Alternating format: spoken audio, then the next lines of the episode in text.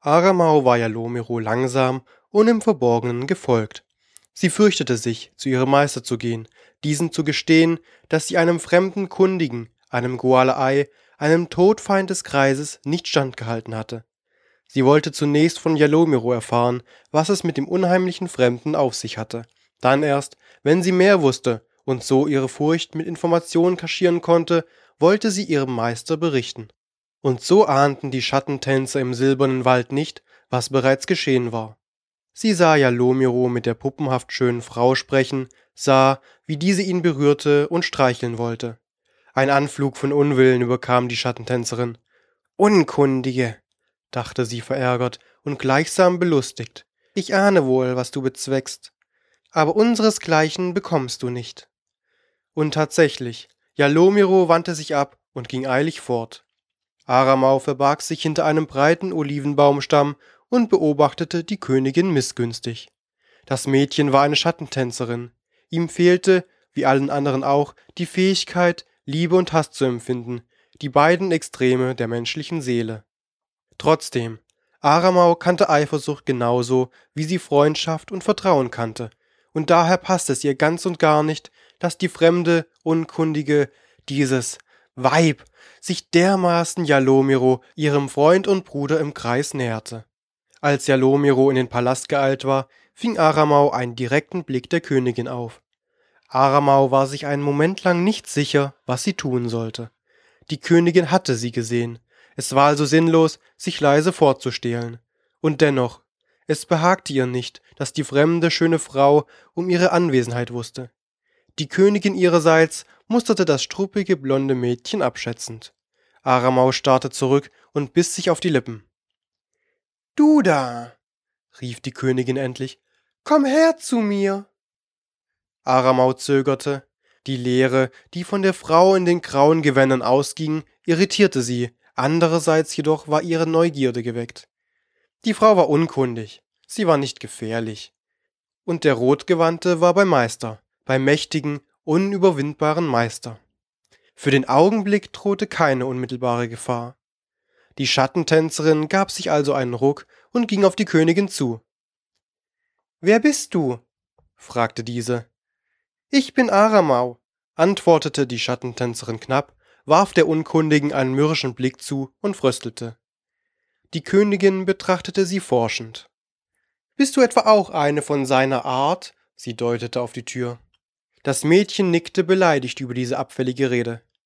Ich bin eine seiner Schwestern im Kreis.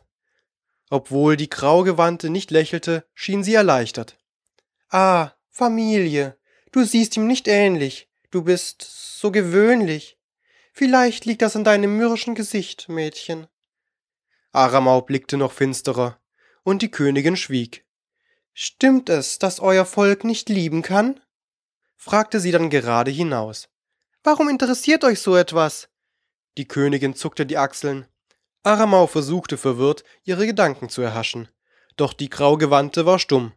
Aramau hatte noch nie davon gehört, dass Menschen gedankenstumm sein konnten.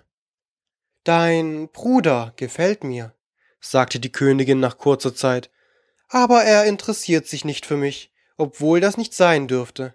Meister Go hat mir Magie geschenkt, weißt du? Aramau verbiss sich ein spöttisches Lächeln. Magie hat er euch geschenkt. So?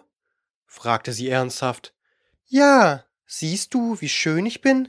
Alle Männer verlieren ihr Herz an mich. Ah, sagte Aramau, es ist also ein Fluch.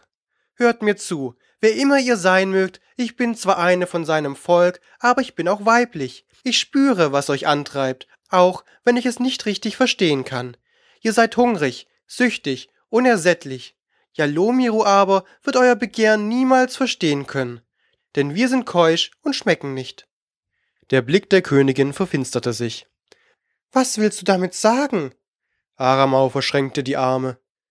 Ihr sucht keine Liebe, ihr sucht Lust, und er kann euch keine geben. Ich rate euch also, lasst ihn in Ruhe, es sei denn, ihr seid eures Lebens müde. Wir sind. Sie wählte sorgfältig ihre Worte aus und zischte dann triumphierend. Gefährlich. Die Königin blickte das struppige blonde Mädchen einen Augenblick lang verwirrt an. Doch bevor sie Fragen stellen konnte, drang ein verstörender Schrei aus dem Palast nach außen. Gedämpft und leise zwar, aber nicht leise genug, um Aramaus feinen Ohren zu entgehen. Sie erkannte Jalomiros Stimme. Was ist das? fragte sie beunruhigt in Richtung der Königin. Die Königin horchte, und nun hörte auch sie. Sie antwortete nicht, aber ihr ohnehin puppenhaft starres Gesicht versteinerte. O weh, sagte sie, Meister wird ihm doch nicht etwa wehtun. Aramau wandte sich der Tür zu. Jalomiros Stimme. Sie schien ihr erstickt und verzerrt. Das Mädchen gab sich einen Ruck und stieß die Tür auf, blickte aus ihren stechend grünen Augen in die Dunkelheit des langen, finsteren Flures und lauschte. Die Königin trat hinter sie und spähte in den Palast, verharrte erstaunt und runzelte die Stirn. Denn von außen war der Palast des lebendigen Lichtes nur ein kleines, einfaches Häuschen aus weißem Stein mit einem ziegelgedeckten Dach. Doch sein Inneres war nicht das, was sein Äußeres vermuten ließ. Die Tür führte in einen langen, finsteren Korridor, der weit in die Tiefe reichte. Auch das war eines der Geheimnisse der Schattentänzer, die Kunst der Illusion, der Tarnung, die Fähigkeit, das Unmögliche zu zeigen. Der lange, schmale und hohe Gang führte tief in das Innere des Hauses hinein und verlor sich in der Ferne. Links und rechts von ihm zweigten Pforten ab, hölzerne Türen mit silbernen Beschlägen und kunstvollen Schnitzereien, die Ornamente mit magischer Bedeutung darstellten. Kein künstliches Licht erhellte den Gang, und doch war es nicht gänzlich finster. Und in diese Stille schnitt Jalomiros Stimme. Es war, Aramau hatte noch nie so einen Schrei gehört. Zugleich kroch die Kälte des rotgekleideten Magiers langsam durch den Gang und streifte Aramau. Die wunderschöne, leere Frau musterte sie großäugig.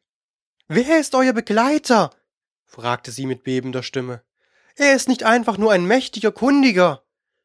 Die graue Königin lächelte, und in ihren Augen lag Verklärung. Er ist der Mächtigste. Er ist gekommen, um die Herrschaft über das Weltenspiel zu erlangen, und ich bin an seiner Seite. Ich bin erwählt. Aramau fuhr herum. Ohne sich zu besinnen, stürmte sie mit eiligen Schritten in den Gang, hin zur Halle des Lichtes, ohne daran zu denken, dass sie damit die Ruhe des Ortes störte. Ihr Bruder schrie, ihr Bruder war in Not, sie musste ihm beistehen. Die Königin zögerte kurz und folgte dem Mädchen in einiger Entfernung der vertrauten Kälte des Rotgewandten zustrebend.